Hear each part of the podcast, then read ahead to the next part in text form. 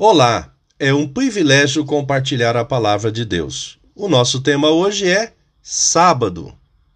Em Lucas 6,5, lemos: E Jesus terminou dizendo: O filho do homem tem autoridade sobre o sábado.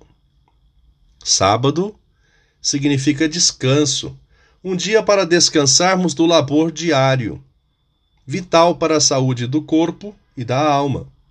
Também um dia especial para a consagração ao Senhor. Tempo para o convívio familiar. No Antigo Testamento, o sétimo dia, o sábado, era guardado conforme os preceitos dos mandamentos do Senhor. Neste contexto, Jesus colheu espigas no sábado.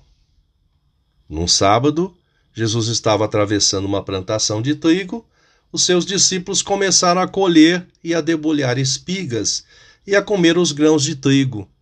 Então alguns fariseus perguntaram: Por que é que vocês estão fazendo uma coisa que a nossa lei proíbe fazer no sábado? Jesus respondeu: Vocês não leram o que Davi fez quando eles e os seus companheiros estavam com fome? Ele entrou na casa de Deus, pegou os pães oferecidos a Deus, comeu e deu também aos seus companheiros.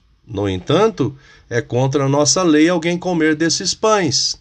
Somente os sacerdotes têm o direito de fazer isto. Os cristãos guardam o dia de descanso no domingo, em decorrência da celebração da ressurreição de Jesus que ocorreu no domingo. Ainda sobre o sábado.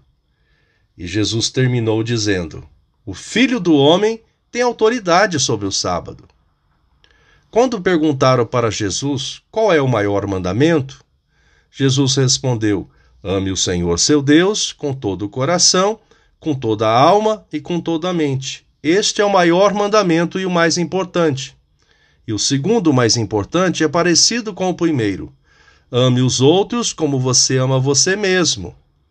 Toda a lei de Moisés e os ensinamentos dos profetas se baseiam nesses dois mandamentos. Pensamento para o dia: Jesus, o Filho do Homem, tem autoridade sobre o sábado. Deus te abençoe.